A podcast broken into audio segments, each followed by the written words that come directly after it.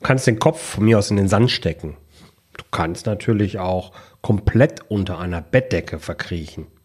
Aber es wird alles nichts ändern. Die Krise ist da.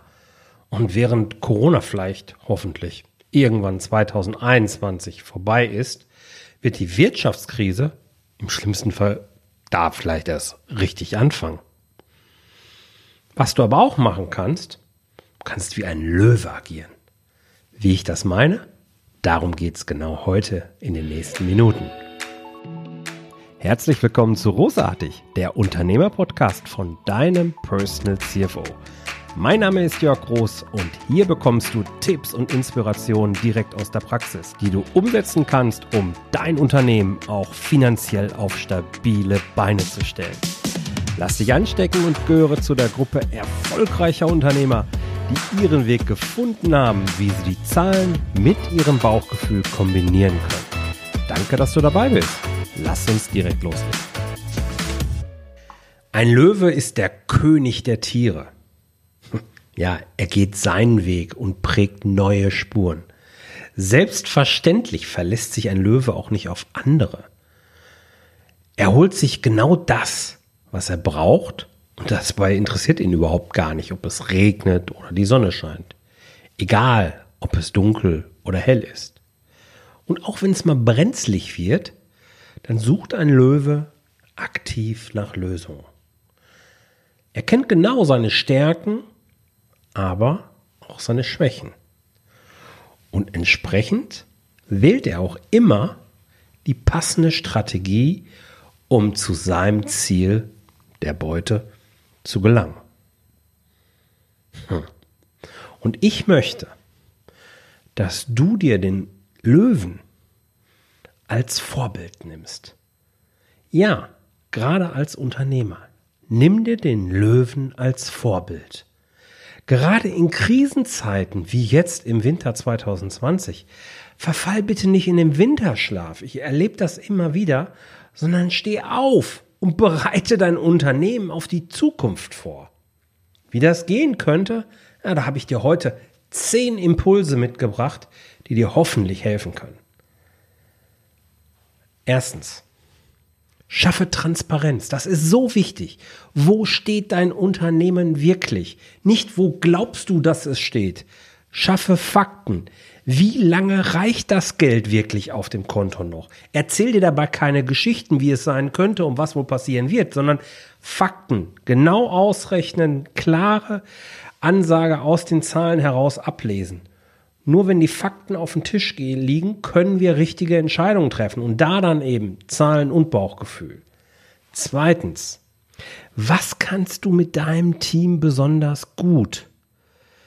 Ja, überleg doch mal, welche Stärken, welches besondere Wissen habt ihr vielleicht sogar noch gar nicht wirklich genutzt. Oft sind es Hobbys, andere Interessen der Mitarbeiter, die gar nicht im direkten Zusammenhang mit deiner unternehmerischen Leistung stehen.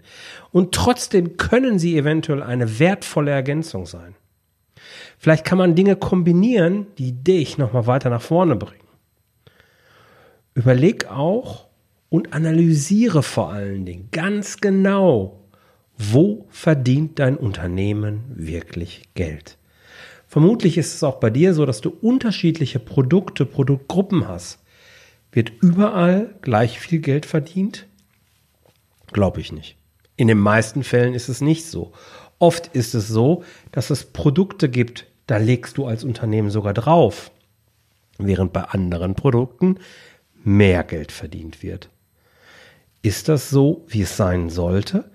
Dienen die Produkte dir und dem unternehmerischen Zweck wirklich in der Form, dass es sich lohnt, bei einem Produkt draufzulegen?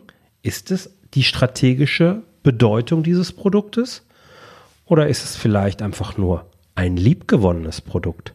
Etwas, was du unbedingt anbieten möchtest, es aber offensichtlich nicht gut genug kannst, weil sonst würdest du ja Geld, anbieten, äh, Geld damit verdienen.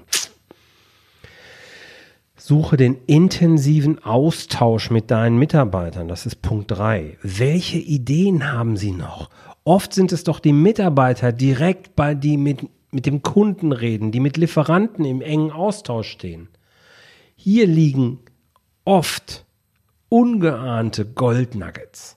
Versuch sie zu heben. Der echte Schulterschluss zwischen dir und den Mitarbeitern ist oft ein, ja, ein Gamechanger.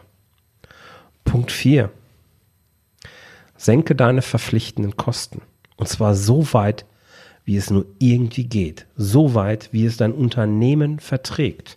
Ich gehe davon aus, weil ich das hier schon öfter angesprochen habe und du hoffentlich regelmäßiger Hörer dieses Podcasts bist, dass du eine Liste der verpflichtenden Kosten hast. Verpflichtende Kosten, was meint der Rost damit? Ja, damit meine ich nicht nur deine fixen Kosten, nein, die sowieso, hab eine Liste über alle Kosten, die in eine vertragliche Bindung, äh, die in einer vertraglichen Bindung stehen und eben eine Kündigungsfrist von mindestens einem Monat haben. Schreibe dort aber doch auch die variablen Kosten hinzu, die du von mir aus auch kurzfristig kündigen kannst, die du aber unbedingt brauchst, um die Leistung in deinem Unternehmen anbieten zu können. Oftmals haben wir gewisse Lizenzen, die wir unbedingt bezahlen müssen. Die könnten wir zwar postwendend kündigen, aber dann können wir eine Dienstleistung nicht erbringen. Oder wir haben Mitarbeiter, die wir zwingend benötigen, sonst können wir beim Kunden nicht vor Ort sein. Solche, solche Geschichten halt eben. Das sind keine fixen Kosten im klassischen Sinne, aber es sind verpflichtende Kosten, weil ohne die ist dein Business nicht tragfähig. Liste diese unbedingt auch auf. Punkt 5.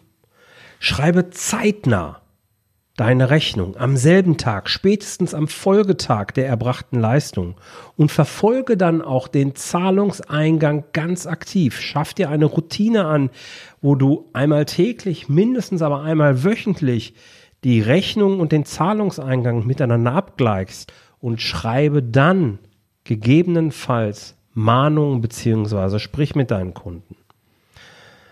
Punkt Nummer 6. In dem Zusammenhang passt es ganz gut auch. Überlege, ob du zumindest teilweise sogar auf Vorkasse umstellen kannst. Es geht schlicht und ergreifend darum, das Risiko eines Zahlungsausfalls zu minimieren. Gerade jetzt in Krisenzeiten sind es oftmals die sogenannten Dominoeffekte, die ein heute ganz gesundes Unternehmen ganz schnell in Existenznöte bringen können. Da ist es wichtig, dafür zu sorgen, dass das Geld auf deinem Konto ist, da, wo es auch wirklich hingehört. Punkt Nummer sieben. Nutze deine Zahlungsziele, also genau die andere Richtung. Nutze diese aus. Zahl natürlich in jedem Fall pünktlich. Das ist gerade in Krisensituationen nicht nur einfach fair, sondern das gehört sich einfach so. Das ist eine Frage der Geschäftsmoral, des Wertesystems und ich gehe davon aus, dass wir dort auf einer Wellenlänge schwimmen. Also zahle pünktlich. Und es geht dabei auch gar nicht um Zinsen oder sowas, die gibt es ja heutzutage eh nicht mehr. Es geht vor allen Dingen darum, auf der einen Seite möglichst schnell das Geld einzusammeln, auf der anderen Seite die Zahlung so weit hinaus zu zögern, wie es dir dein Lieferant ohnehin kostenfrei anbietet. Und dadurch entsteht einfach auf dem Konto ein Liquiditätspolster, das du bitte nicht unterschätzt. Das kann ganz schnell mehrere tausend Euro ausmachen, die auf deinem Konto sind und nicht auf irgendwelchen anderen Konto rumlungern. Apropos Konto. Wenn du dein Geschäftskonto bei einer Bank vor Ort und nicht irgendwie eine Online-Bank hast, dann pflege das Verhältnis mit deinem Bankberater ganz aktiv. Versorge ihn mit aktuellen Zahlen und eben auch mit deinen Plänen. Such doch mal ein Gespräch, trink eine Tasse Kaffee. Das ist gut investierte Zeit, weil er sich ernst genommen fühlt. Weil wenn mal ein solcher Dominoeffekt, wie ich ihn gerade schon andeutete, auch dich treffen würde und du plötzlich doch mal Geld brauchst, ist der Finanzberater, der Bankberater schon informiert und schnell auf deiner Seite. Das ist ein ganz wichtiger Vorteil, den du gerne für dich nutzen solltest. Und by the way, so Institutionen wie Kreditreform und Co. versorg sie gerne mit aktuellen Jahresabschlüssen. Sorg dafür, dass die alle über dich Bescheid wissen, wie dein Unternehmen wirklich dasteht, sodass sie im Falle eines Falls auch immer positiv über dich berichten können. Apropos Pläne, das ist Punkt Nummer 9. Ja, natürlich, dass ich, dass du unbedingt einen Finanzplan haben solltest. Ja, das, das möchte ich eigentlich gar nicht besonders erwähnen, denn ich gehe mal davon aus oder hoffe, dass du diesen Podcast schon länger hörst und dann weißt du ja, dass ich dir das unbedingt ans Herz lege. Was ich heute aber eben betonen möchte, hab ein Worst-Case-Szenario für deinen Finanzplan. Was ist das Schlimmste, was in den nächsten sechs bis zwölf Monaten passieren könnte für dein Unternehmen? Schreib dir das wirklich mal auf, rechne das ganz knallhart durch und stell dich dann der Frage, was würdest du dann tun? Wie würdest du reagieren? Natürlich immer unter der Prämisse, dass du dein Unternehmen dann retten möchtest. Zu sagen, ja, meine Umsätze gehen um 50 Prozent runter, dann geht mein Unternehmen halt pleite und ich mache den Laden hier zu.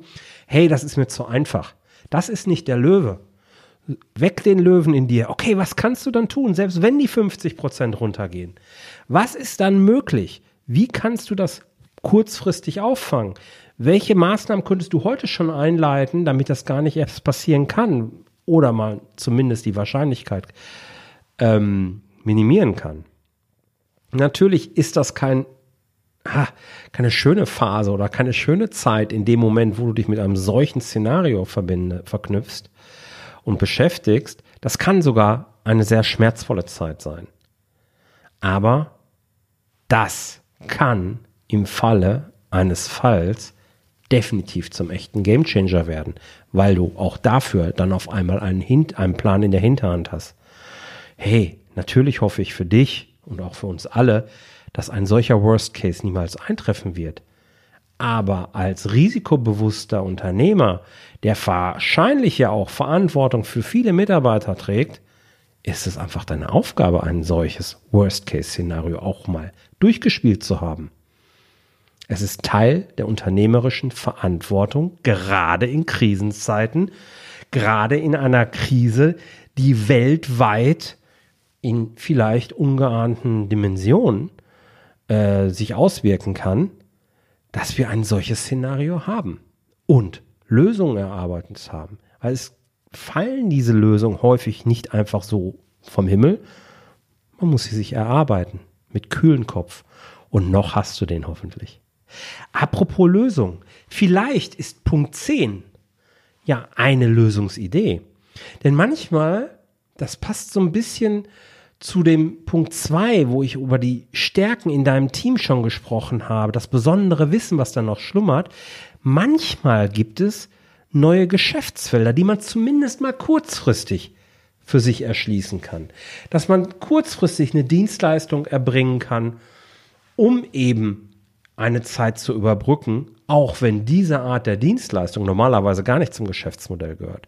Oder man produziert etwas, was eigentlich eine Art ich meine das gar nicht so wertend, aber mir fällt gerade kein anderes Wort an, kein, so eine Art Abfallprodukt ist, was man aber gut verkaufen kann.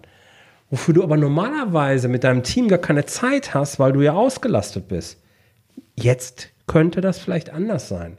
Und solche neuen Geschäftsfelder, die man zumindest mal kurzfristig dann bearbeitet, können natürlich Geld in die Kasse spülen und damit dafür sorgen, dass ein Unternehmen langfristig überleben kann.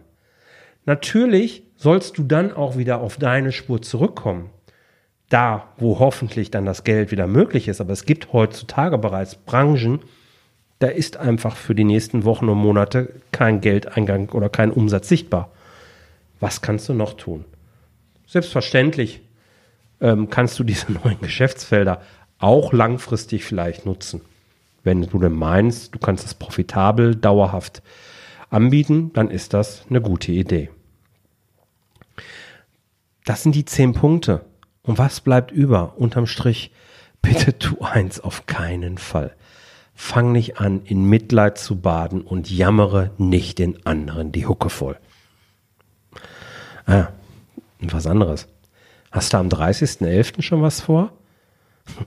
Möchte ich dich einladen.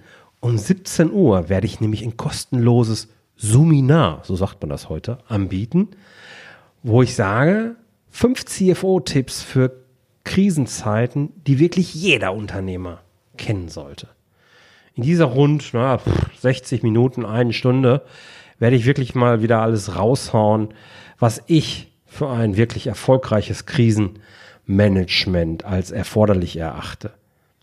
Ich möchte, um das ganz klar zu sagen, dass du zu den Gewinnern vom Morgen zählst. Und in der Krise werden die Gewinner vom Morgen gemacht. Davon bin ich überzeugt und das lehrt uns auch die Geschichte mit vielen, vielen Beispielen aus, der, aus dem Unternehmen.